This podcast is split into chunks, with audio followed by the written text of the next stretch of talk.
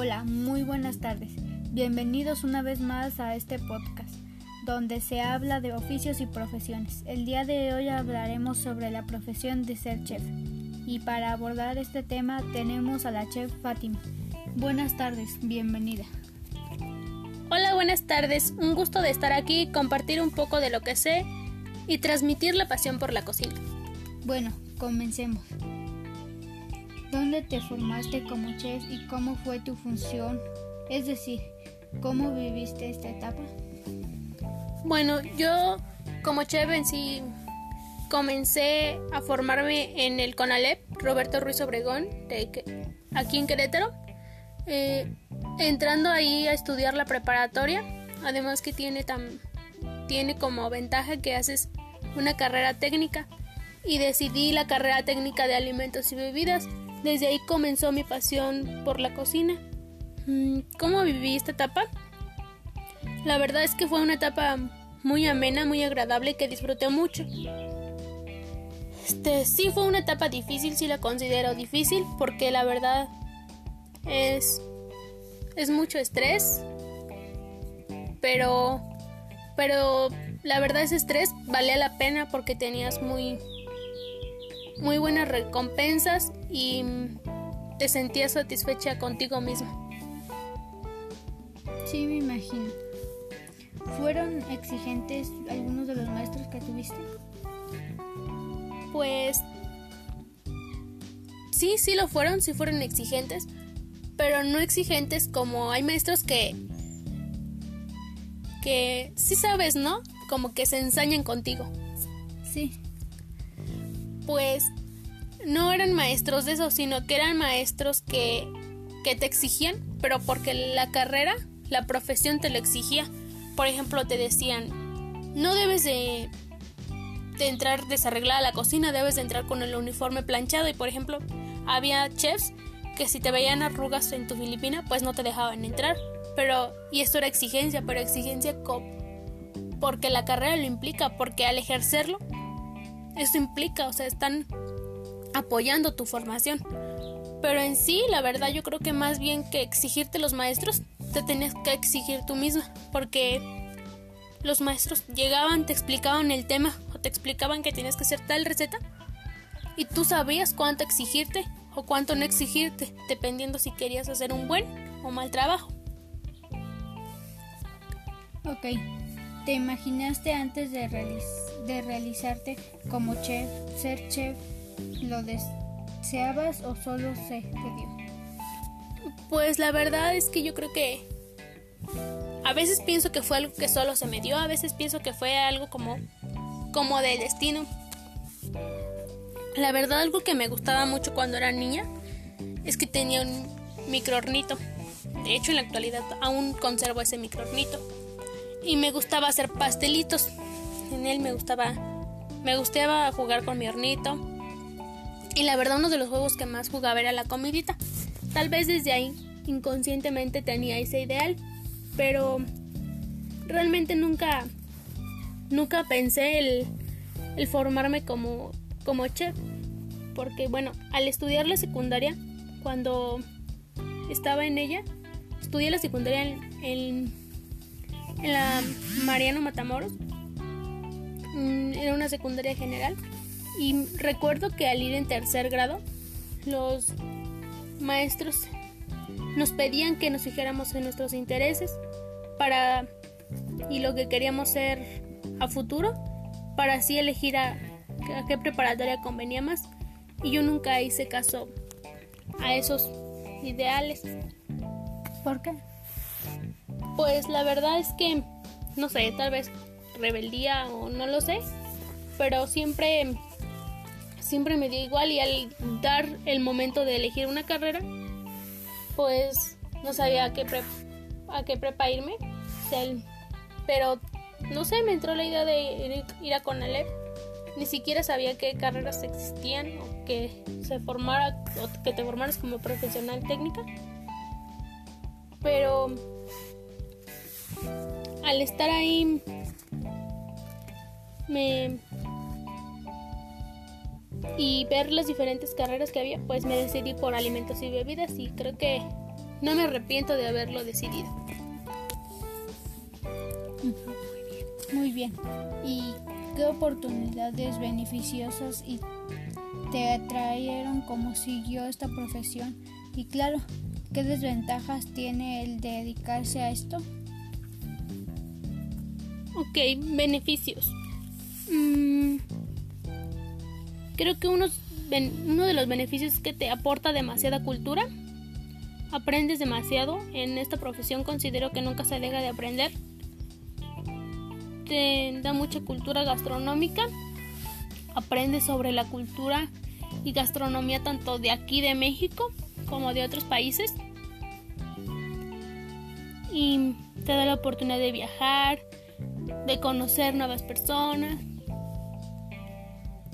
conocer nuevos sabores, probar cosas que nunca imaginaste que ibas a probar o ni siquiera que existías o que sé eso de comida.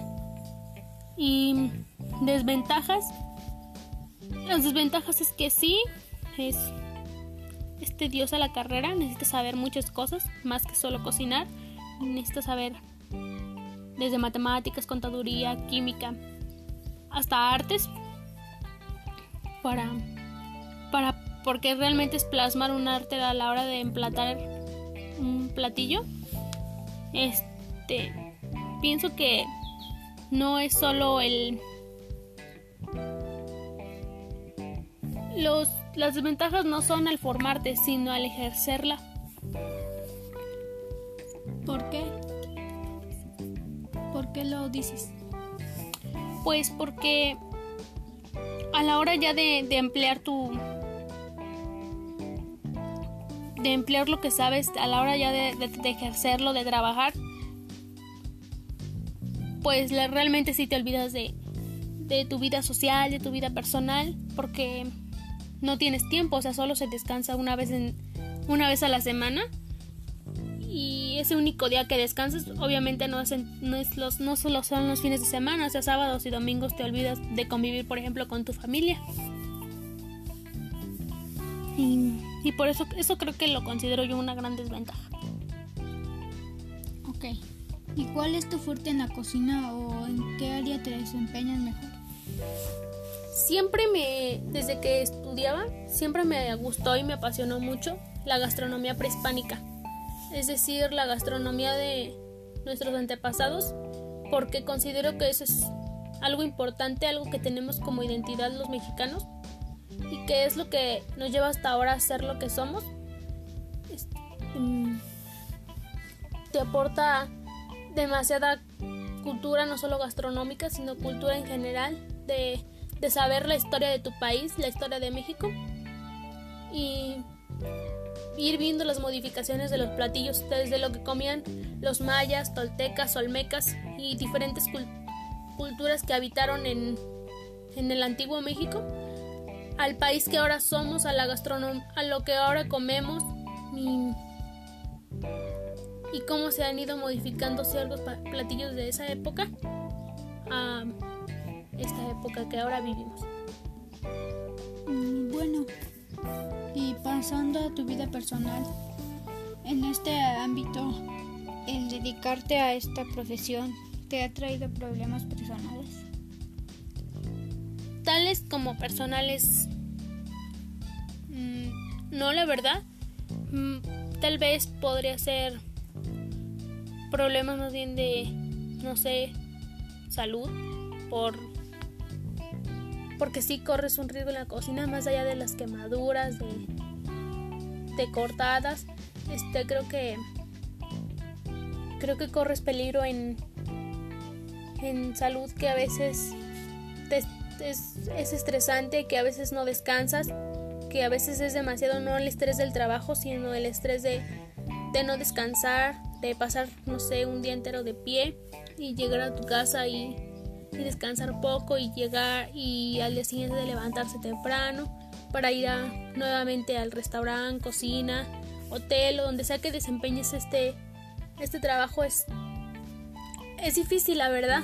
Este y muchas veces este creo que solo los que nos dedicamos a esta profesión creo muchas veces mantenemos solo la mente ocupada en eso en en lo que estamos, en el momento, pues en lo que estamos cocinando, en donde estamos trabajando, y al llegar a nuestra casa, pues realmente seguimos a veces pensando en eso, en decir qué va a pasar mañana, cómo voy a montar mañana, cómo qué voy a preparar mañana, cómo me voy a organizar para andar a las carreras en la cocina y etcétera.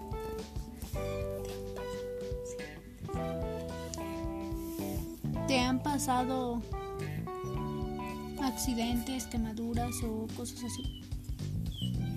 Sí, la verdad es que sí. Mm, pues quemaduras siempre, yo creo. Es, es algo normal que sucede en la cocina. A veces creo y hasta he dicho que a veces te llegas a acostumbrar, por ejemplo, a alguna quemadura, ya no, ya a veces ni la sientes, o sea, a veces estás cocinando, te salpica el aceite y tú sigues, tú tienes que seguir siempre. Y por ejemplo, con las cortadas, pues también me he cortado, la verdad, muy incluso fuerte. Pero pues tienes que seguir a, pesar de esos accidentes. Tú sigues, sigues, sigues, sigues. Porque otra también desventaja es que incapacidades no hay, al menos que ya sea algo muy grave. Bueno, pues, ¿qué metas o a futuro tienes? Metas a futuro. Creo que algo que siempre he querido hacer y que lo considero mucho y me encantaría lograr es viajar por diferentes estados de la República. Eh, conozco algunos, conozco algunos los conozco ya físicamente, he probado cosas de esa región, he visitado la región, conozco cultura de la región, pero y otros los conozco solo por lectura, he leído, investigado este sobre ese lugar, pero me gustaría viajar a diferentes lugares, conocer su cultura gastronómica, su cultura en general. Eso es algo que me gustaría mucho. Y otra cosa, me gustaría ser maestra, pero maestra en gastronomía.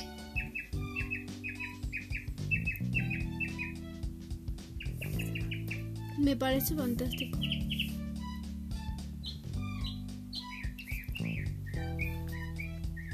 Bueno, ¿y qué te gustaría compartir con la audiencia sobre tu profesión? Ahora sí que es tu espacio de expresarte. Adelante. Bueno, con la audiencia me gustaría compartir que, que se apasionen por la cocina, que, que hasta el plato que, que comen diariamente en la mesa no lo prueben, lo disfruten porque porque realmente al, probar una comida, no solo comerla, sino probarla, sino disfrutarla, puedes descubrir consistencias, miles de sabores y no solo con, la comida, cualquier cosa que lleves a tu paladar, a tu boca. Porque, bueno, yo no solo este es alimentos, también soy de bebidas, profesional técnica en bebidas. Y, y también, por ejemplo, en vino se puede descubrir una cantidad de sabores.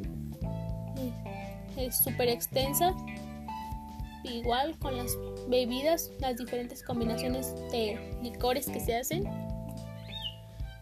Y bueno, eso es a lo que me gustaría invitar a la audiencia y que valoren el plato de comida que se les sirve, porque no, no es solo cocinar, a lo mejor, no sé, tú, tú dices, no, pues no sé, mi mamá solo veo que le echa el pedazo de carne, la cebolla, lo fríe le agrega la salsa y ya queda el bistec con chile, por ejemplo.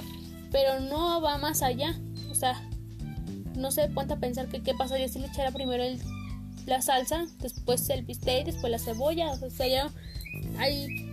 Claro que crea un sabor diferente y claro que se siente un sabor diferente a que si lo hace al revés o si lo hace de algún modo. Porque existen técnicas en la cocina. No es solo cocinar, es seguir ciertas técnicas, ciertos tipos de cocciones y, y bueno, también invitarlos a que conozcan sobre la cultura mexicana porque mucha, mucho de lo que consumimos hoy en día, de lo que hoy forma nuestra gastronomía en México, viene desde las culturas prehispánicas que tuvieron hábitat aquí en nuestro país y que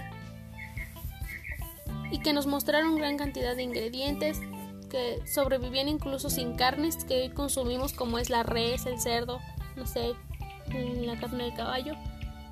Antes no teníamos esos tipos de, de alimentos, ese tipo de carne, pero a diferencia teníamos otro tipo de proteínas como era la carne de,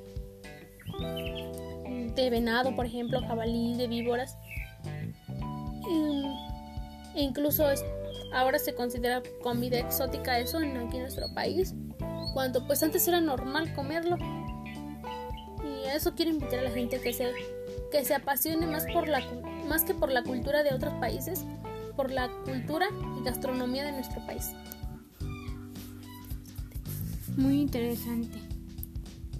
Bueno, y pues muchas gracias por compartir tu experiencia con nosotros. Fue un honor compartir este momento contigo.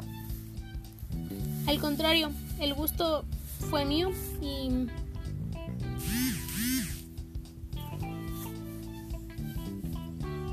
gracias a todos, a los oyentes, nos vemos en la próxima.